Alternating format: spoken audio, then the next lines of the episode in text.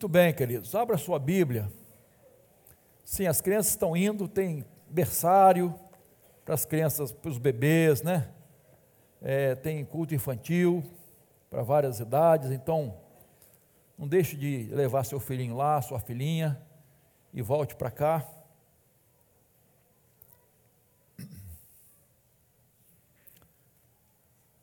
João, capítulo 8. Nós começamos a conversar um pouquinho sobre esse texto de manhã. Tiraram minha pedra daqui, não sei porquê, não mandei. Né? É, falamos de manhã. Quem é que vai atirar a primeira pedra, né, queridos? E eu não pude fazer isso, nem ninguém aqui. Graças a Deus por isso. Então, deixa a Bíblia aberta aí. Agora eu quero tratar do tema Lares em Perigo. Irmãos, eu tenho 65 anos. Eu não sei se na história do Brasil e do mundo a, a igreja enfrentou tamanha acirrada guerra contra a família. Sinceramente, irmãos, guerra declarada. Não é escondido, não. Não é por debaixo dos panos, não. Declarada. Há um esforço concentrado do inferno para destruir as famílias, irmãos. O irmão não tenha nenhuma dúvida disso. Há um arsenal pesado apontando contra a família, a minha e a sua. Não pense que a sua não está, não, na mira do diabo. Esse arsenal está mirando as bases sólidas, bíblicas da família. Os marcos antigos esse arsenal está apontado contra o casamento, casamento de homem e mulher, contra o casamento, para destruir, banalizar o casamento, contra a fidelidade conjugal, contra a obediência dos filhos aos pais, contra o sexo aprovado por Deus, que foi criado por Deus, mas aprovado dentro do casamento, nem antes nem fora, mas estão bombardeando essas bases completamente, a ponto de chegarmos aí à questão do gênero, ideologia de gênero. Menina não quer dizer que nasceu menino, vai ser menina. Menino que nasceu menino não quer dizer que vai ser menino. Olha só, que eu nunca imaginei que eu fosse enfrentar um negócio desse. Que o diabo, que o inferno ia lançar essa seta contra a humanidade, contra a família, contra a igreja, para destruir os princípios éticos, morais, familiares, espirituais, completamente. Então nós estamos em guerra, irmãos. O casamento está em perigo. O lar está em perigo, as crianças estão em perigo, a nossa juventude está em perigo. E nós precisamos estar alertas, lutar. Você não pode cruzar seus braços. Você precisa lutar por sua família. Você precisa lutar pelo seu casamento. Você precisa lutar pelos seus filhos. Você precisa lutar pela sua fé. Com as armas que nós temos, que Deus disponibilizou para cada um de nós, para a igreja. Então, hoje de manhã, nesse texto, eu falei, focalizei mais a, a atitude vergonhosa dos escribas e fariseus que trouxeram uma mulher apanhada em adultério e no tribunal humano deles ela seria condenada à morte, baseando-se na lei de Moisés. E eles tentaram colocar Jesus numa sinuca de bico, né? Jesus aprovaria ou não, condenaria ou não. E aí nós conversamos isso de manhã e a conclusão que nós chegamos que aqueles acusadores eram mais pecadores do que aquela mulher. Eles, na verdade, que saíram condenados e ela saiu perdoada. Mas isso foi o papo de manhã.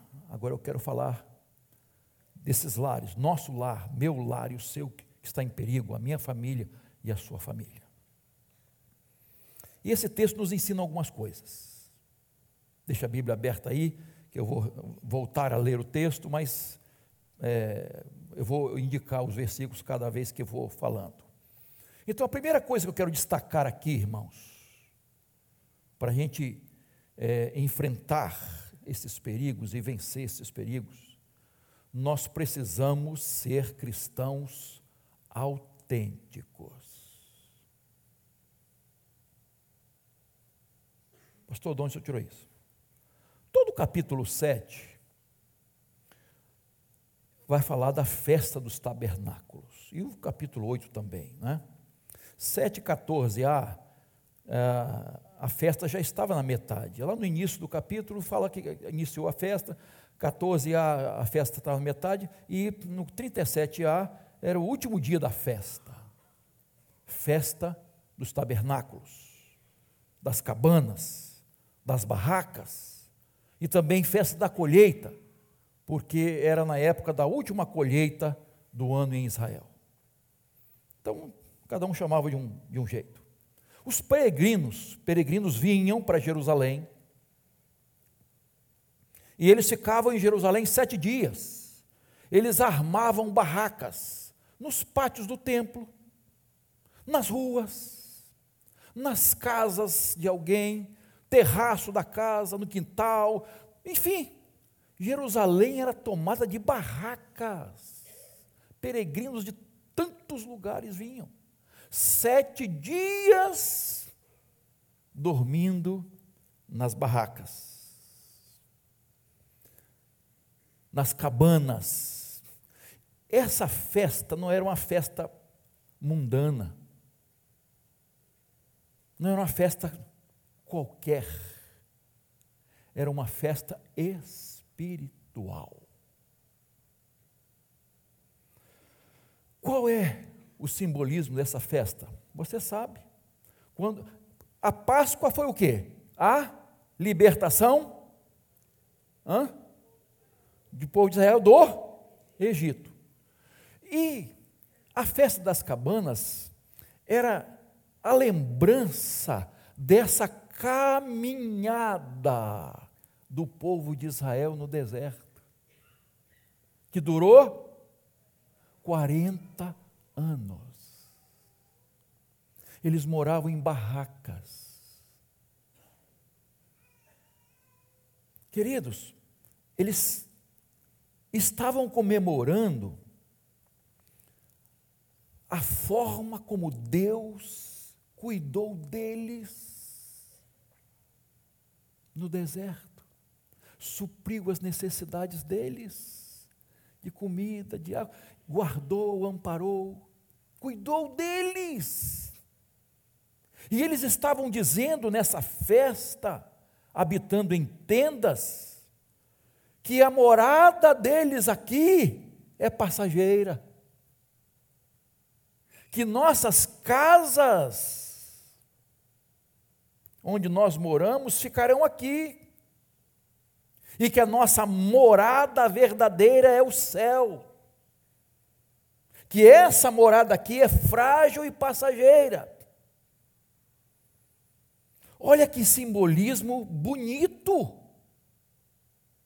profundo. Então estou habitando em sete dias nessa barraca para dizer a Deus da minha gratidão, do meu reconhecimento, do que ele guiou o seu povo, ele guardou, e que nós habitamos em tendas, porque a nossa morada aqui é passageira, nós vamos deixar tudo aqui e vamos habitar na morada celestial. Que coisa maravilhosa, irmãos. Essa celebração, cheio de alegria, de gratidão e fé. Mas, mas, essa mulher, que eu falei de manhã, que a tradição chama de Susana, né?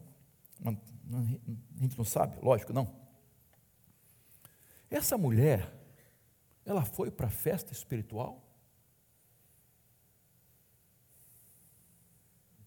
Ela foi celebrar o Senhor?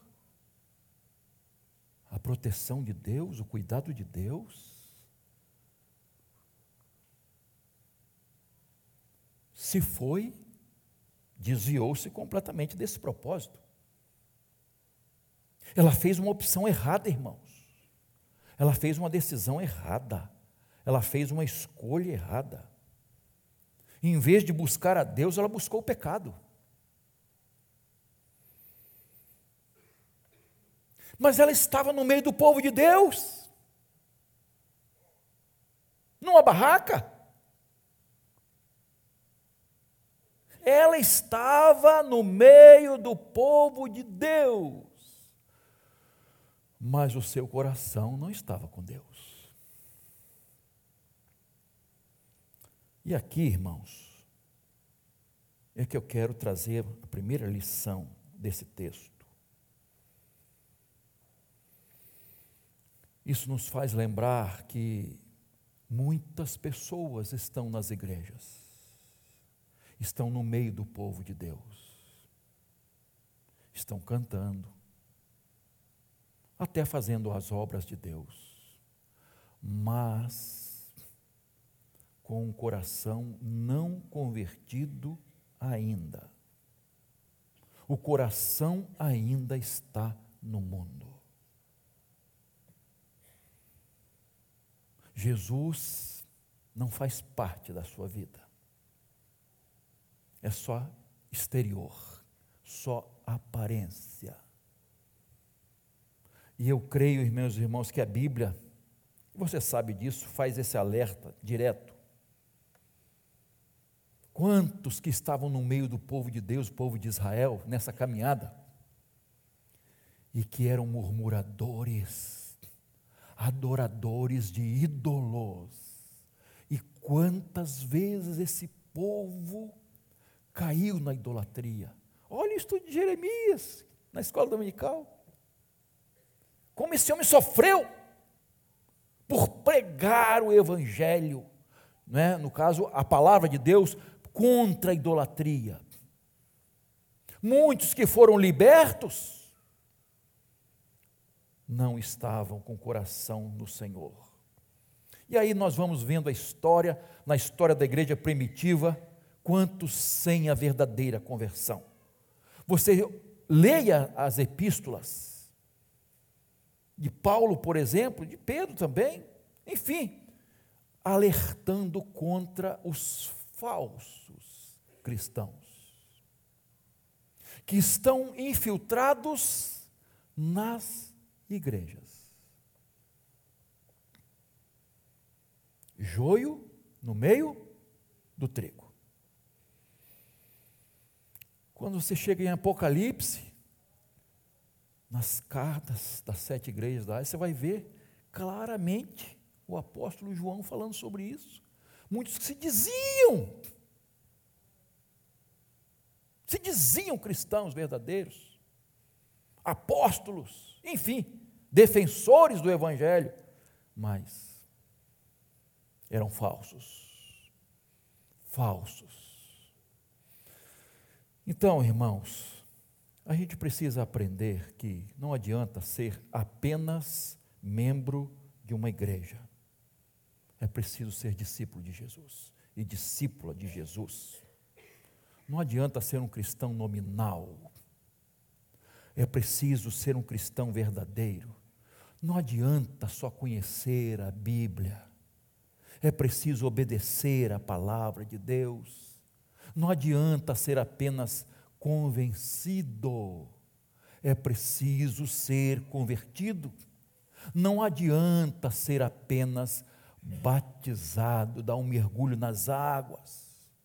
É preciso ser transformado verdadeiramente, selado com o Espírito Santo de Deus.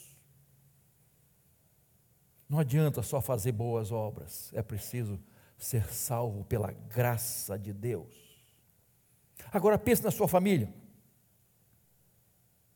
Pense no seu lar. Todos são de Jesus. Todos os seus familiares pertencem a Jesus, é da família de Deus. Sua família está salva. Eu sei que você ora por ela. Eu sei que você está sempre aos pés do Senhor, talvez até chorando por alguém da sua família. Talvez filho, filha, alguém, marido, esposa, netos, pais, avós. Quantos que precisam ainda se achegar? Onde estão os nossos filhos? Então nós não podemos desistir da nossa família, dos nossos filhos. Deus não desiste de nós. Jesus não desistiu daquela mulher apanhada em adultério. Então ele não vai desistir de você, ele não vai desistir dos nossos filhos. Então nós não podemos. Não importa a condição do seu filho, da sua filha, do marido, da esposa, pai ou mãe. Nós precisamos lutar com Deus, fazer nossa parte, lógico, mas lutar com Deus. E Deus tem levantado mulheres, mães de oração, pais de oração. Louvado seja o Senhor, para interceder, para lutar, para não desistir dos seus filhos porque eles são herança do Senhor. Eles pertencem ao Senhor. Então, vai com essa fé, com essa promessa, para que toda a sua família esteja servindo a Jesus. E diga como Josué, né? Eu e a minha casa serviremos ao Senhor. Amém? Amém. A segunda lição eu quero tirar aqui, irmãos, é que nós precisamos vencer as tentações. Nossos lares estão em perigo porque às vezes nós caímos em tentações, nos deixamos levar por nossas fraquezas.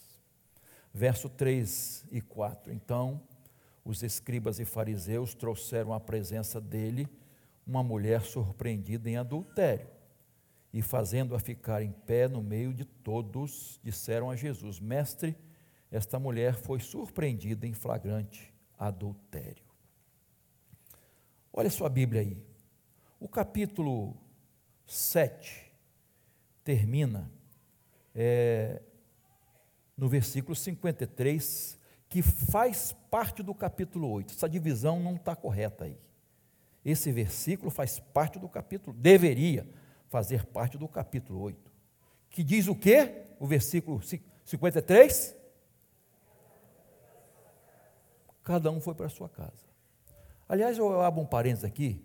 Quando tiver muita gente na sua casa, passando da hora, você fala assim, gente, vamos refletir um pouquinho em João capítulo 7, versículo 53? Vamos praticar? E cada um foi para a sua casa. Lá em casa é diferente. Rosângela fala assim: está na hora de soltar o Sansão.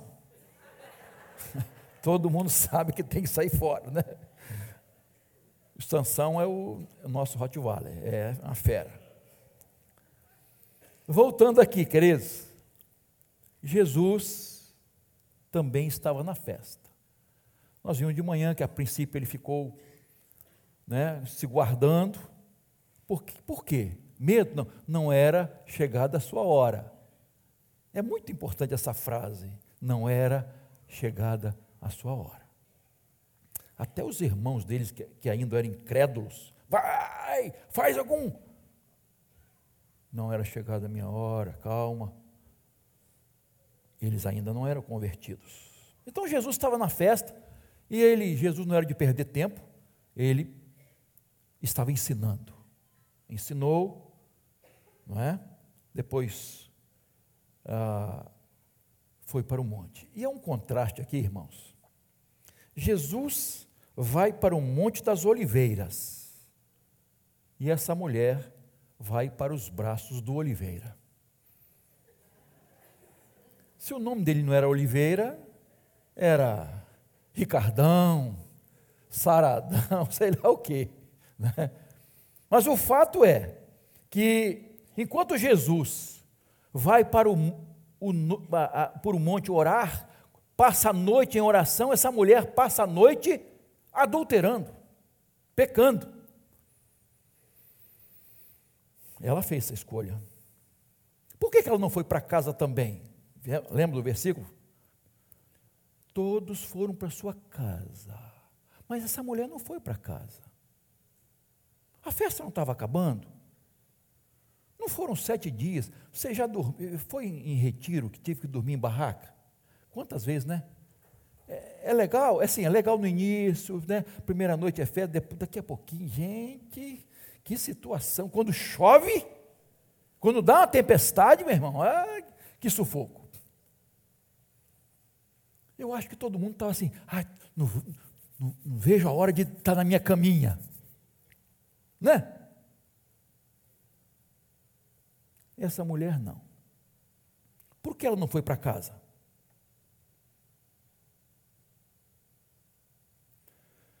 Cadê o marido dessa mulher?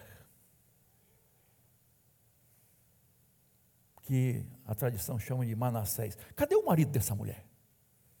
Onde ele estava? Por que, que ele não estava com a sua esposa? Será que ele não percebeu? Por que, que ele não voltou para casa? Passou a noite fora. Ué, o que, que aconteceu? Por que, que a minha esposa não está aqui? E o marido da infiel, será que ele também não, não percebeu alguma coisa? Não notou nada? Que a esposa não voltou para casa? Ela estava acostumada a dormir fora? Foi só aquela noite? Ou foram mais noites? Queridos, será que o relacionamento dos dois casais não estava bom? Estava em crise? Em carência sexual? Não sei, a gente não tem dados e eu já falei e repeti de manhã, aquilo que a Bíblia não revela com clareza, não podemos afirmar com certeza. Nós não sabemos. Mas será que não havia conversa nesses dois casais? Diálogo, harmonia? Será que aquele marido era um marido explosivo? grosso, bruto, violento, pavio curto. Será que aquela mulher era uma mulher ranzinza? Vivia reclamando, murmurando? Não sei. Nós não sabemos. O que nós sabemos é que esse tipo de pessoa azeda qualquer relacionamento. Que é muito difícil. Não sabemos se o casamento dele estava em crise, mas sabemos muito bem que um casamento em crise precisa de cuidado. Não pode deixar a coisa embora. Não pode fazer de conta que não existe. Essas crises precisam ser tratadas. Como? Com oração, com diálogo, com mudança de comportamento com atitudes certas, posturas certas. E todo mundo sabe que uma das áreas mais sensíveis, problemáticas, é a área sexual. Quem é casado sabe disso. É a área sexual. Havia insatisfação de alguém, de um dos cônjuges ou dos dois, nesta área? Faltava apetite sexual? Tinha algum trauma envolvido, algum estresse? Fantasias bizarras? Pornografia que estava atrapalhando o relacionamento sexual destes casais? O que, que estava acontecendo? Porque isso vai, vai ficar acontecendo. Isso acontece em nossos lares. Nesta área, em outras, mas nesta área. E às vezes não há conversa. Senta aqui, meu amor, minha querida, senta aqui, minha vida, meu docinho de coco, senta aqui, vamos conversar. É assim, assim, assim, assim, assim, assim, assim. Porque senão, irmãos, a crise não vai passar. E a crise vai se tornar um problema. Ela não precisa ser um problema. Ela pode ser um meio de crescimento espiritual do casal. Uma oportunidade de crescimento, mas ela pode ser um grande problema se não for tratada. Cuidado. E ó, conversar. Uma vez um, um marido insatisfeito com a vida sexual, com a frieza sexual da esposa, disse assim: Eu me casei é, é com uma geladeira. Ela olhou assim e falou assim: E eu me casei com um gambá. Está faltando diálogo aí. Está faltando acertos. Né? Ele podia ter ficado caladinho, né? O que está acontecendo? Qual o problema? É um problema que precisa de um médico, de um especialista para cuidar, para ver, tomar um remedinho, fazer. O que que é, o que está acontecendo? Nós não podemos dar brechas no relacionamento conjugal e na família, irmãos. Não podemos dar brecha. Alguns dias eu recebi um telefonema que me deixou meu coração triste demais. Um casal que eu fiz o casamento há muitos anos. E os filhos nasceram aqui na igreja, né, nesse período e tudo. Depois eles se mudaram, o casal se mudou. E, e ele falou, pastor, eu, eu, vou te falar uma coisa, porque eu te, eu te considero como meu pastor ainda depois de tantos anos. E o Senhor fez nosso casamento. Mas eu tenho uma notícia triste. A minha esposa me traiu. A minha esposa me traiu. Ai, irmãos, aquilo cortou meu coração. Irmão muito querido. E ele falou com assim, com, dava para sentir na voz dele o pesar ele disse: Eu reuni a família na sala com os dois filhos. E eu chamei ela. E eu não vou falar o nome aqui, irmãos. Mas imagina o nome mais feio para uma mulher infiel.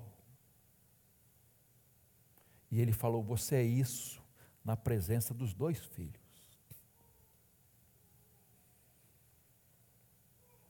Que tristeza, irmãos.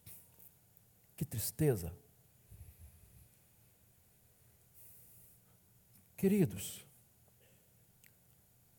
o diabo não é culpado de tudo, não. Tá? É importante a gente saber isso. Ele está por trás, ele quer a destruição do casamento, da família, quer. Mas nós decidimos, nós escolhemos, nós decidimos ceder ou não. Então é preciso cuidar diariamente do casamento. Cuide da sua esposa, cuide do seu marido, agradeça a Deus pela vida dele e dela. Porque começa a passar, quando os problemas surgem, começa o, o diabo colocar na sua mente que o seu casamento acabou, que você não, ali não tem mais jeito, você não vai se realizar mais, você precisa ser feliz. Para você não lutar contra o seu casamento, em favor do seu casamento. Não lutar diante das crises e dificuldades. Parece ser mais fácil chutar o balde. Mas não é não. É preciso resolver. Tem solução. Tem solução. Outro dia eu vi, li uma frase de alguém que falou assim: quem não dá assistência abre espaço para concorrência, perde a preferência e tem que lidar com as consequências. Queridos, eu não acho, eu, eu acho que nada justifica a infidelidade conjugal. Nada. Nada. Sabe o que é nada? Nada. Nós temos que zelar pelo casamento. Honrado seja entre todos o matrimônio e o leito sem mácula. Honrado, você assumir um compromisso com alguém na presença de Deus. Honre. Honre isso. Então, cuidado com o relacionamento do sexo oposto. E hoje eu, eu preciso dizer, e com, com o mesmo sexo também. Né? Infelizmente, a gente precisa dizer isso. Às vezes é um colega de trabalho, um amigo, uma amiga, um vizinho, a secretária, assistente, o chefe, enfim. Colega de faculdade, conhecido, enfim, não sei. Nós precisamos ter princípios, zelar pelos princípios rigidamente. Ser guiados por princípios e pelo temor do Senhor. Minha irmã, cuidado com a sua roupa. Às vezes, a impressão que a gente tem é que a mulher parece que gosta de ser provocativa para atrair quem? Que tipo de pessoa vai atrair? Presta atenção.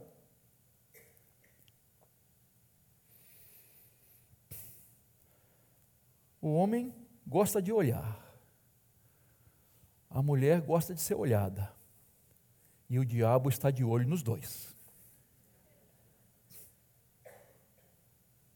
para destruir o casamento, para destruir a família. Então nós precisamos orar e vigiar. E uma boa comunicação, irmãos, às vezes resolve muitos problemas. Uma boa comunicação. Repito, sentar, conversar, abrir o coração. É isso, ter liberdade para dizer e não ser censurado e censurado. Ó, está acontecendo isso e isso. Eu não estou me sentindo bem. Eu, tá, ó, abra o coração. Não adianta xingar, gritar, explodir, ferir com palavras. Isso não resolve. Você só deve gritar dentro da sua casa se a sua casa estiver pegando fogo. Aí você grita. Do contrário, não grita não. Um casal estava tendo um desentendimento. Isso não é piada não, tá, irmãos? É fato. E os dois discutindo, e ela era um, assim mais colérica. Desculpa as irmãs, mas nesse caso ela era mais colérica, sabe? E no meio da discussão, queridos, ela disse uma, uma palavra que acabou com o casamento. Uma, literalmente, uma palavra. Sabe qual foi? Ela falou chifrudo. Exatamente essa palavra. Chifrudo. Quando ele ouviu, é engraçado, mas é, é triste. Quando ele ouviu a palavra, irmãos, acabou para o homem. E ela percebeu a besteira que tinha dito. A, a, a palavra maldita. Ela percebeu. Ela tentou, irmãos, palavra não volta. Ela tentou, acabou, irmãos. O casamento acabou ali. Cuidado com as suas palavras. Cuidado com aquele momento de raiva, de rancor. Cuidado com o que você vai falar. Cuidado. Nós precisamos vencer as tentações, as fraquezas, os desejos, os prazeres e cuidar do casamento. Nossos lares estão em perigo, irmãos, porque muitas vezes não estamos vigilantes, estamos cedendo a tentações aqueles escribas e fariseus que estavam acusando aquela mulher, quem não tiver pecado, atire a primeira pedra, né? E aí, eu imagino que eles começaram a lembrar dos adultérios deles. Talvez não presencialmente, fisicamente, mas mentalmente, quantas vezes nos imaginamos com outra mulher ou com outro homem. Por isso foram saindo. Precisamos ser fiéis, irmãos. Fiéis até em pensamento. Terceiro e último lugar nós precisamos vivenciar o perdão. Veja lá, versículo 7 em diante. Como eles insistiram na pergunta, Jesus levantou-se e lhes disse: Quem de vocês estiver sem pecado, seja o primeiro a tirar a pedra nela. Inclinando-se novamente, continuou a escrever no chão. Mas eles, ouvindo essa resposta, foram saindo um por um, a começar pelos mais velhos até os últimos, ficando só Jesus e a mulher em pé diante dele. Levantando-se, Jesus perguntou a ela: Mulher, onde estão eles? Ninguém condenou você? Ela respondeu: Ninguém, Senhor. Então Jesus disse: Também eu não a condeno. Vá e não peques mais. É maravilhoso esse texto, não é, irmãos? É algo assim. Como eu falei de manhã, eles jamais poderiam imaginar que Jesus falaria isso essa resposta a eles, eles começam a sair, irmãos. E eu fico imaginando, né, ó, como eu falei de manhã isso, né? Ó, ai, a consciência começou, eles começaram a lembrar, ai, e foram largando as pedras. Largando, cada um largava a sua pedra e saía, e saía, e saía. Jesus não minimiza o pecado dela. Jesus não despreza a lei. Jesus mostra o seu grande amor. Jesus não veio condenar, Jesus veio para salvar. Não importa a gravidade e a quantidade dos pecados que nós cometemos, o seu amor é muito maior, é infinito. Aquela mulher merecia morrer por cada lei, a lei dava então essa sentença a ela. Mas Jesus veio para restaurar, irmãos. Jesus veio buscar e salvar o que se havia perdido. Ele não veio para os sãos, ele veio para os doentes. Para aqueles que carecem dele. O perdão não é barato, irmãos. É de graça, mas custou a vida de Jesus o seu sangue derramado na cruz. Por isso, nós precisamos, nessa terceira lição, vivenciar o perdão. Vivenciar o perdão. Como, pastor?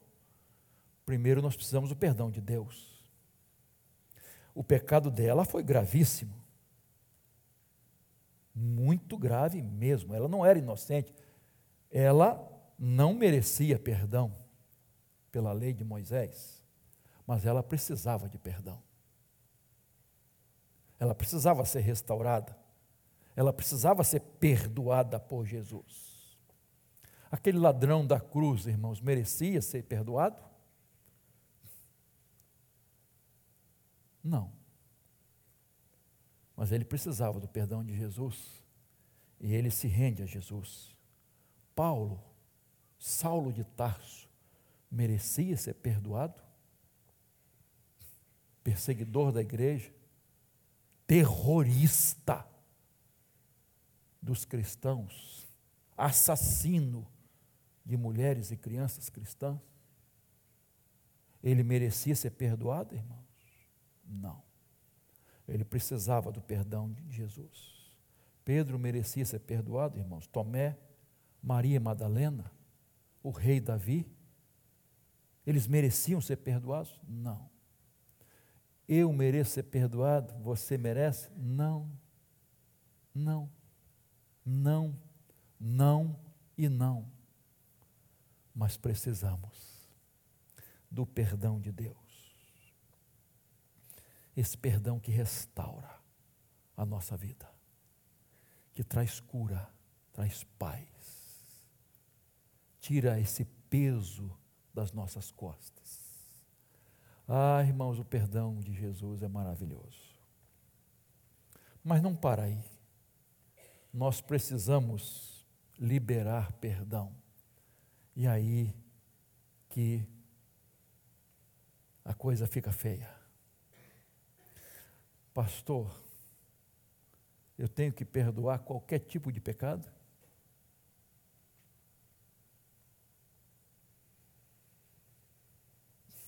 Queridos, pecado, há muitos tipos de pecados. Eu sei que tem uns mais graves que os outros. Aquela mulher precisava ser perdoada por Jesus e precisava ser perdoada pelo seu marido. Eu até acho, achismo não é um caso sério, né? que o marido poderia estar lá, no meio daquelas pessoas.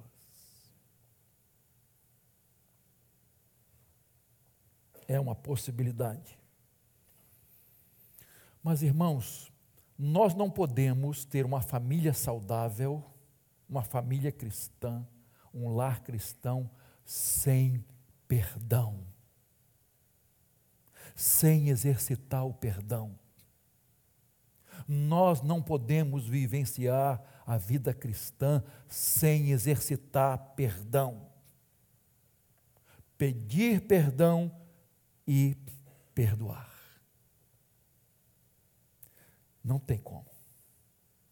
Porque nós, muitas vezes, ofendemos os nossos familiares, quem está perto de nós, ofendemos a quem amamos nós ferimos a quem amamos. E o perdão precisa ser exercitado, irmãos. Alguém falhou com você? Alguém te feriu? E você está guardando mágoas no seu coração? Foi sua mãe? Foi o seu pai? Foi o seu irmão? Foi a sua esposa? Foi o seu marido? Foi sua sogra? Sua nora? Que mágoa você está guardando no seu coração? Isso que a gente já sabe disso, eu vou apenas repetir. Esse veneno que está dentro de nós, que destrói a nossa vida, que destrói a nossa paz, a nossa alegria. esse veneno precisa ser tirado de dentro de nós, extirpado, colocado para fora. O perdão é mandamento de Deus. O perdão é uma decisão. Grava isso. É uma decisão. Não é por merecimento, não é mudança de comportamento. O perdão é uma decisão que você toma de tirar esse veneno do seu coração. E pela fé você pode fazer isso. Pela fé você pode fazer isso. E acabou. Quarta, não sei se foi quarta-feira passada ou a, a, outra, eu falei de eu tenho duas cicatrizes aqui. Uma aqui, não dá para ver daí, um carrinho de, a gente chamava de rolimã, que passou assim, caramba. E aqui, que também não dá para você ver, e foi uma faca que tirou o lapo assim. Está aqui, as duas marcas estão aqui. Não sinto nada. As marcas estão aqui. Não me afetam mais em nada. As marcas estão. Quando você perdoa, fica uma marca, ninguém esquece ninguém tem Alzheimer, mas aquilo não te afeta mais. Aquilo não traz desgraça mais para a sua vida. Não traz tristeza para o seu coração mais. Acabou.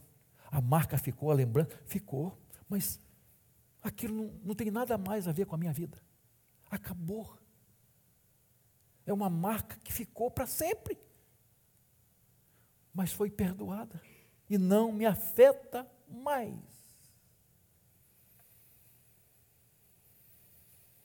Ah, irmãos, quando a gente libera o perdão, aquilo que nos feriu, você está dizendo, isso não vai me afetar mais, eu não quero mais isso para a minha vida.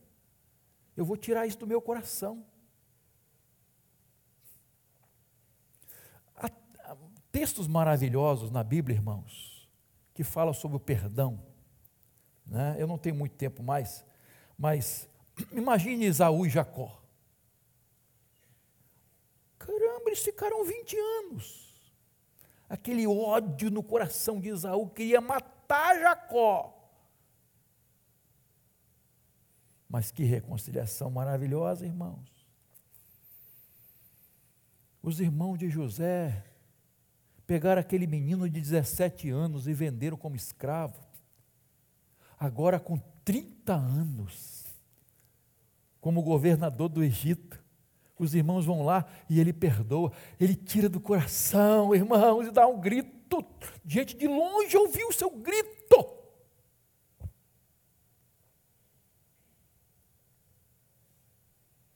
Perdão. Você pode imaginar a volta do filho pródigo. Aquele filho que fez algo terrível com seu pai. E ele volta arrependido e o pai está de braços abertos. Que cena, irmãos. Esse é meu filho. Estava morto e reviveu. Tinha perdido. Tinha se perdido e foi achado. Perdão. Perdão perdão. Eu quero concluir, irmãos. Nossos lares estão em perigo, nossas famílias estão em perigo, nosso casamento está em perigo, nossos filhos estão em perigo. Então nós precisamos zelar para que haja cristãos autênticos dentro da nossa casa. Orar, pedir a Deus, testemunhar, testemunhar para que todos venham a Jesus. Os lares estão em perigo porque às vezes nós caímos em tentações. Então nós precisamos vencer as fraquezas. E o diabo conhece a mim, as minhas e as suas fraquezas. Nós precisamos vencer. e tomar precaução para não dar de bandeja para o inimigo. Precisamos confessar nossos pecados a Deus. Irmãos, que bênção é você confessar pecados a Deus, né? E Ele pega os nossos pecados e joga lá no fundo do mar. Deus esquece, Deus apaga. Ah, irmãos, que, que coisa maravilhosa. Que coisa maravilhosa é fazer isso. Essa mulher experimentou isso, irmãos. Mas olha, ela não só, não só foi perdoada, Jesus deu uma nova oportunidade a ela. O que, que Jesus disse a ela? Vá, não peques mais. Você foi perdoada, lavada, transformada. Agora, não volte ao pecado, não continue com esse erro. Não volte a essa vida. Tenha um recomeço, não permaneça no pecado. Então nós podemos recomeçar. O perdão de Deus nos faz recomeçar, irmãos. Recomeçar essa nova caminhada de comunhão com Deus e com nossos familiares. Mas é preciso exercitar o perdão. Exercitar o perdão. Se você não perdoar, você não será perdoado e perdoada. Foi Jesus que disse, não foi, não é o pastor Tadeu. Não importa quanto tempo tenha passado, não importa o tamanho dos seus erros e pecados, hoje, hoje, pela fé, é dia de restauração. Hoje é dia de milagre, de transformação, de reconciliação, de salvação, dia de perdão, dia de recomeços.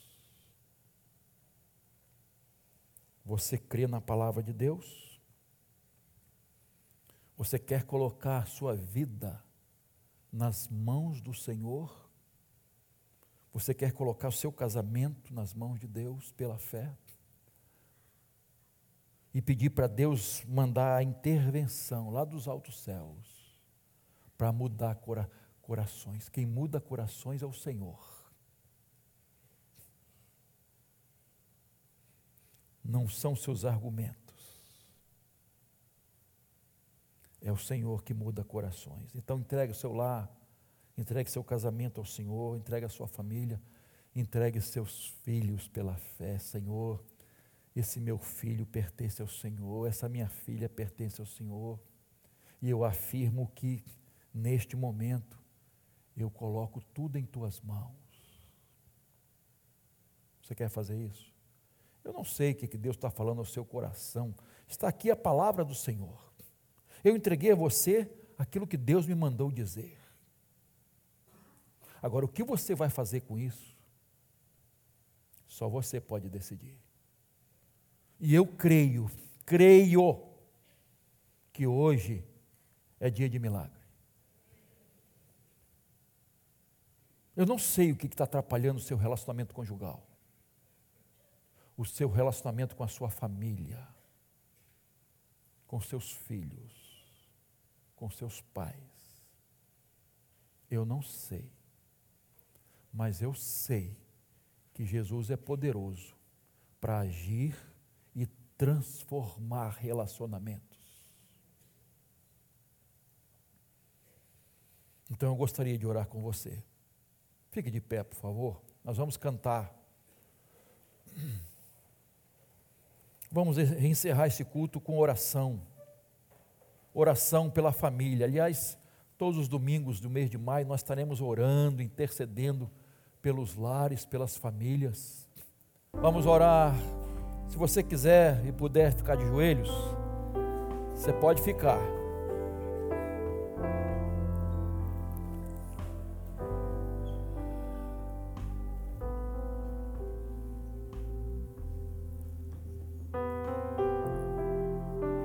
Deus está vendo seu coração nessa hora.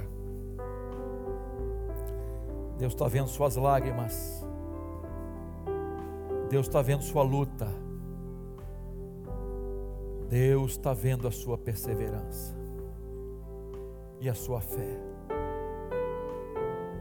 Vamos clamar agora pelos nossos lares, pela nossa família. Senhor, na tua presença santa e poderosa, está aqui o teu povo. Estão aqui esses irmãos e irmãs. Estão aqui, Senhor, aqueles que querem uma intervenção divina, um sobrenatural sobre o seu lar, a sua família, sobre o seu casamento, sobre o seu relacionamento pais e filhos. Senhor, nós estamos aqui suplicando a tua intervenção. Envia dos altos céus o seu socorro, Pai. E faça transformações, faça milagres nessa noite, Senhor. Resgata filhos, Senhor, das, do mundo das más companhias, dos vícios.